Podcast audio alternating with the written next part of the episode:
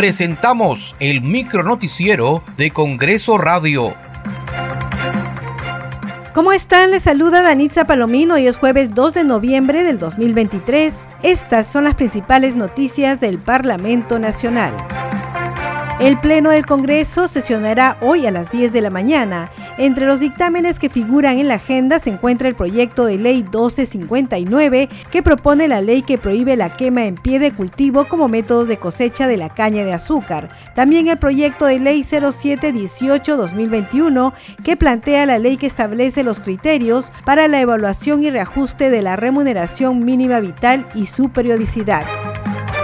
Asimismo, figura en la agenda el proyecto de ley 3194 que plantea la ley que elimina el matrimonio con menores de edad, entre otras propuestas legislativas. El presidente del Congreso, Alejandro Soto, se reunió con la ministra de Educación, Miriam Ponce. Durante el encuentro, el titular del legislativo expresó su total respaldo al sector educación y anunció que se viabilizarán iniciativas legislativas en favor de los escolares y universitarios.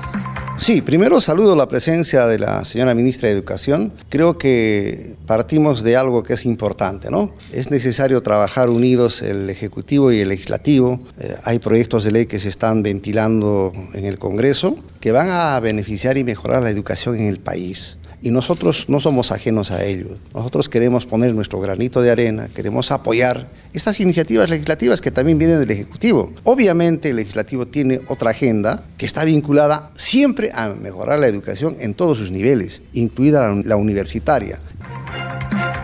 La Comisión de Energía y Minas aprobó por unanimidad el dictamen que recomienda la insistencia de la autógrafa de ley que declara de interés nacional la puesta en operación de la refinería Pucallpa y la modernización de la refinería Iquitos que la refinería de Pucallpa y, la refinería de Iquitos son activos de gran importancia para la seguridad energética de ambas ciudades de la Amazonía. Por lo tanto, se requiere que se incorporen dentro de las prioridades de inversión del Estado peruano. Segundo, mediante la presente norma declarativa, se hace un llamado de atención al Poder Ejecutivo para que éste pueda priorizar la inversión en ambas refinerías.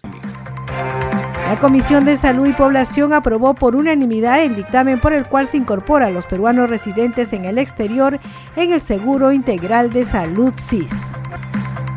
Muchas gracias por acompañarnos en esta edición. Nos reencontramos mañana. Hasta aquí el micro noticiero de Congreso Radio, una producción de la Oficina de Comunicaciones del Congreso de la República.